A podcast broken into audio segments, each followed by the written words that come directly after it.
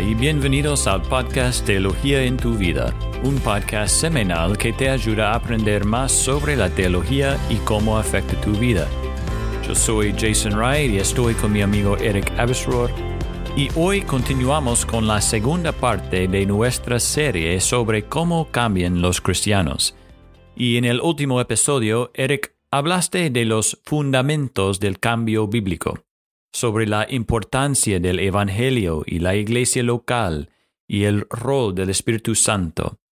Y Eric también nos dejaste con la esperanza de que todos podemos cambiar. Porque hay algunos que piensan que están más allá de toda esperanza, que ya no pueden cambiar. Pero no hay nadie, sin importa su pasado, que no pueda ser cambiado por el Espíritu Santo. Qué esperanza, ¿no? Sí. Entonces, con esa esperanza, esa promesa de Dios, ¿podrías compartir con nosotros sobre el proceso práctico? Es decir, ¿cuáles son los medios que Dios nos ha dado para cambiar? Bueno, hola Jason y, todos. sí, hoy vamos a hablar sobre el arrepentimiento. Y es típico pensar que el arrepentimiento es algo que hacemos cuando nos convertimos, pero en realidad el arrepentimiento es algo que debemos practicar a lo largo de toda nuestra vida. De hecho, es algo que, a veces tenemos que hacerlo todos los días. ¿Por qué? Porque mientras seamos humanos en, esta tierra, pecaremos como dice 1 um, Juan capítulo 1 versículo 8. Si decimos que no tenemos pecado, nos engañamos a nosotros mismos y la verdad no está en nosotros.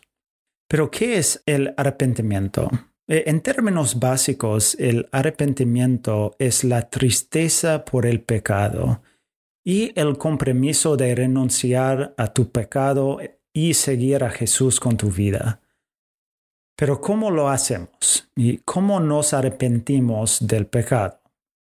Primero, hay que reconocer que el pecado es contra Dios. Como dice en Salmo capítulo 51, versículo 4, contra ti, contra ti solo he pecado. Y he hecho lo malo delante de tus ojos, de manera que eres justo cuando hablas y sin reproche cuando juzgas. Entonces, sobre todo, los pecados que cometemos son contra nuestro Dios Santo. Bueno, segundo, eh, debemos confesar nuestros pecados a Dios y a todos aquellos que han sido afectados por nuestro pecado. Como dice en 1 Juan capítulo 1 versículo 9, si confesamos nuestros pecados, Él es fiel y justo para perdonarnos los pecados y para limpiarnos de toda maldad. E, el hecho de confesar es cuando admitimos nuestros pecados a Dios. E, es cuando decimos, perdóname Dios por, por este pecado. Pero también confesamos a otras personas por ejemplo, si pecamos contra nuestra esposa, tenemos que confesarle a ella. Yo tengo que hacerlo muchas veces. Yo tengo que decir, Danica, perdóname. Bueno, es algo muy importante, la confesión. Claro.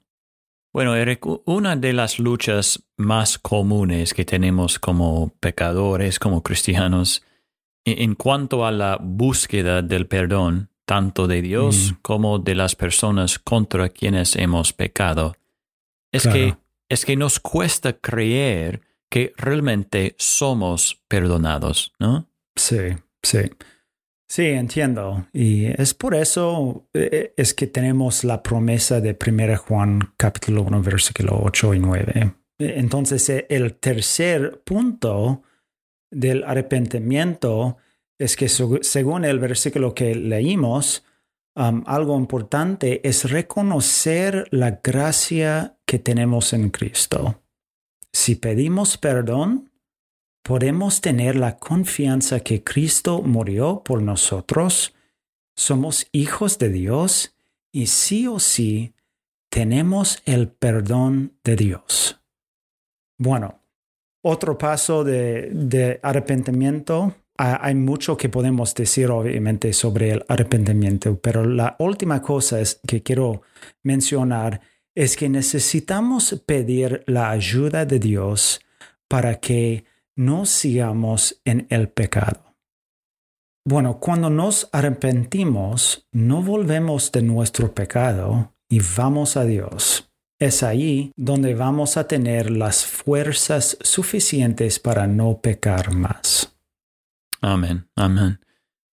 Y, uno de los versículos que hemos compartido en otro episodio es 1 Tesalonicenses capítulo 4 versículo 3 que dice, porque esta es la voluntad de Dios, su santificación.